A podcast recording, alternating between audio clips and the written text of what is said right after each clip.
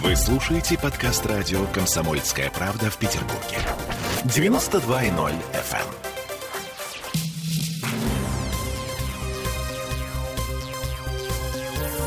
Темы дня. Всем привет. В петербургской студии радио «Комсомольская правда» Олеся Крупанин. Я Дмитрий Делинский, и сейчас мы будем слушать Лисовца. Заранее извиняюсь за техническую службу Комитета по здравоохранению, которая сегодня не справилась с интернетом во время трансляции пресс-конференции своего босса. Качество записи хромает, но в случае чего мы будем переводить некоторые самые непонятные места. Вот для начала по поводу пика третьей волны. Пик третьей волны пройден. А, был он, к сожалению, а, выше, чем предыдущие волны и э, пришелся как на последнюю неделю июня текущего года. В течение последующих всех недель июля мы отмечаем четкое, уверенное снижение всех показателей. Это и уменьшение числа вызовов скорой медицинской помощи, это уменьшение числа еженедельно госпитализированных пациентов и увеличение доли свободных коек. Если кто-то что-то не понял, значит, вывод о том, что э, пик третьей волны пройден, э, Комитет по здравоохранению делает, исходя из э, статистики по госпитализациям, по вызовам, числу вызовов скорой, а статистика эта, на минуточку, закрыта. Вот ее как закрыли перед чемпионатом Европы по футболу, так до сих пор не открыли. Поэтому можно говорить о ней все, что угодно. А, здесь нужно отметить, что открытая статистика по заболеваемости говорит, что уже почти месяц на самом деле ничего не меняется. А как было в районе 1900-2000 заболевших в сутки, так и остается. Вот сегодня, например, 1925 заболевших. Смертность, да, действительно снизилась. С аномальных 100 человек в сутки до 64 сегодня. Так, теперь по поводу вакцинации. Жители Петербурга уже не стоят в очередях. На пике было больше 30 тысяч прививок в сутки. Сейчас в два раза меньше. Интерес у граждан снижается. А, может быть, это связано в том числе с тем, что вакцинация как проводится добровольно и нет никаких э, мер, как мы видим, принуждения. А, кроме того, информация о том, что интенсивность этих процесса снижается, тоже может быть некое благодушие вселяет наших граждан. И как ситуация будет развиваться в сентябре, мне прогнозировать сложно. Как будет развиваться ситуация в сентябре, э, Лисовцу прогнозировать сложно. Это последние слова в том синхроне, который вы только что слышали. А вообще он говорит о том, что э, интерес граждан к вакцинации снижается, вполне вероятно, в связи с тем, что э, интенсивность эпидемии пошла на спад, и никто не заставляет людей. Ну вот как в Москве было с QR-кодами, значит, у нас народ испугался, побежал делать прививки, на пике было, еще раз повторю, больше 30 тысяч напуганных горожан в сутки, а сейчас люди люди расслабились в очередной раз? Господи, опять мы расслабились. Ну, Дима, а может просто уже провакцинировалось столько людей, что ну, все, кто хотел, это сделать. Тебе не приходит в голову такая мысль? Кстати, по поводу мер принуждения. Сейчас в Смольном идет совещание рабочей группы по вопросам противодействия эпидемии. А, в повестке свежая версия антиковидного постановления номер 121.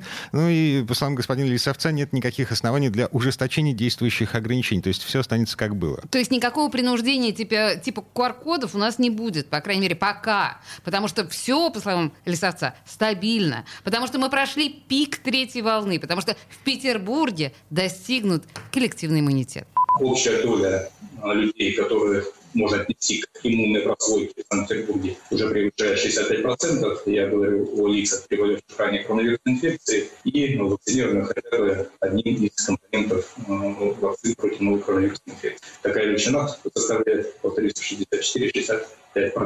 И таким образом а, тот целевой показатель, который устанавливался за год для города, время можно считать достигнутым целевой показатель, который был запланирован для города, эм, он достигнут. Эм, или Совет посчитал, сложил все в одну кучу, значит, тех, кто переболел, э, тех, кто прошел первую вакцинацию, и тех, у кого есть две прививки. Да? Вообще, конечно, да, это потрясающе. Нам же с тобой объясняли, что, ну, а постепенно иммунитет уходит у тех, кто переболел, у кого-то прошло уже полгода, у кого-то уже год прошел. Да, и прививка, сделанная полгода назад, в общем-то, тоже. А, и вообще, я считал, что для достижения иммунитета нужно пройти вакцинацию полностью. Угу. Полностью. А вот господин Лисаец говорит, что 65% это включает тех, кто сделал только первую прививку. Поразительно.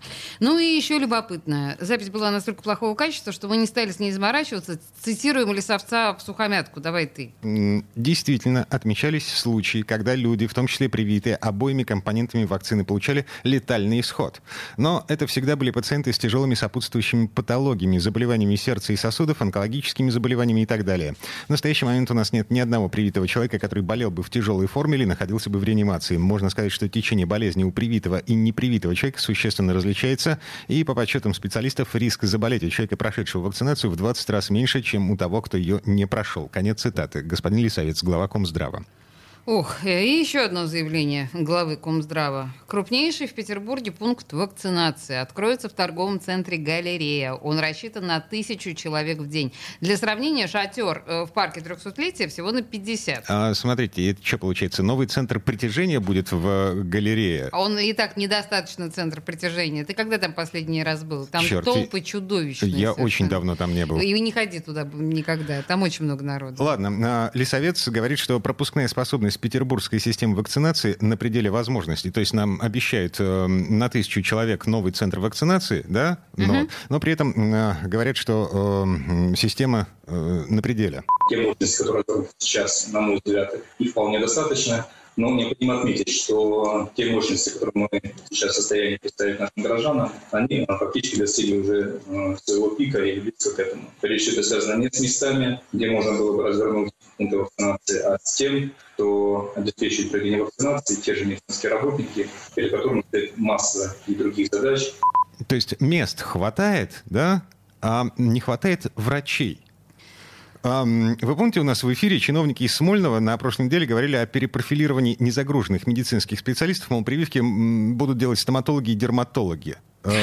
Судя по всему, не, не срослось. И э, вот еще одно. Я, я не понимаю арифметику. Смотрите, на пике интереса жителей Петербурга к вакцинации в городе делали больше 30 тысяч прививок в день, и врачей хватало. А сейчас делают 12 тысяч, и врачей не хватает. Да, ну, я прям вынул изо рта. Я тоже не понимаю. У меня не сходятся эти цифры в голове.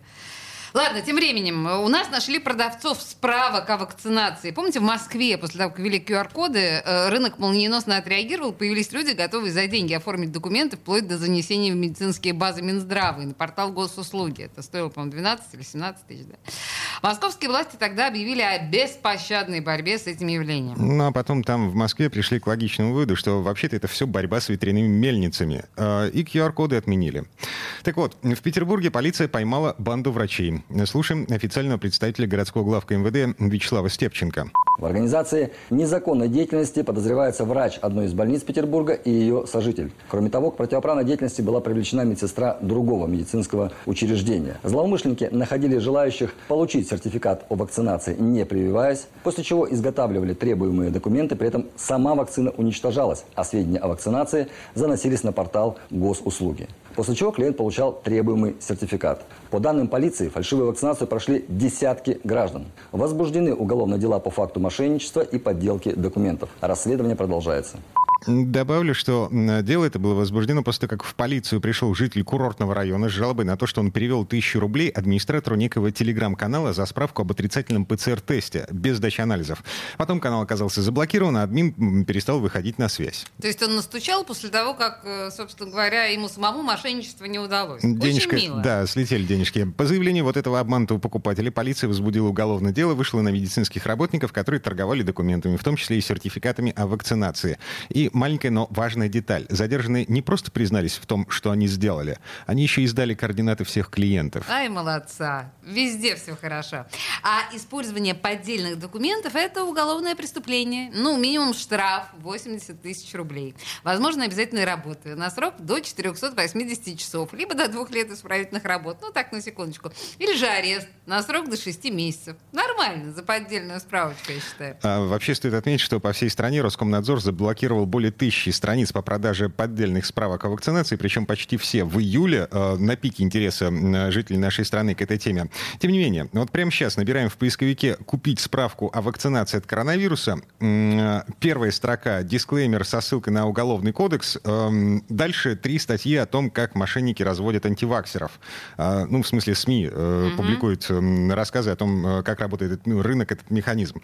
Ну и вот пятая ссылка – интернет-магазин медицинских документов. И еще два таких же магазина на первой странице поисковой выдачи. Ну, так что, в общем, добро пожаловать в мир мошенников. Все работает нормально. Темы дня.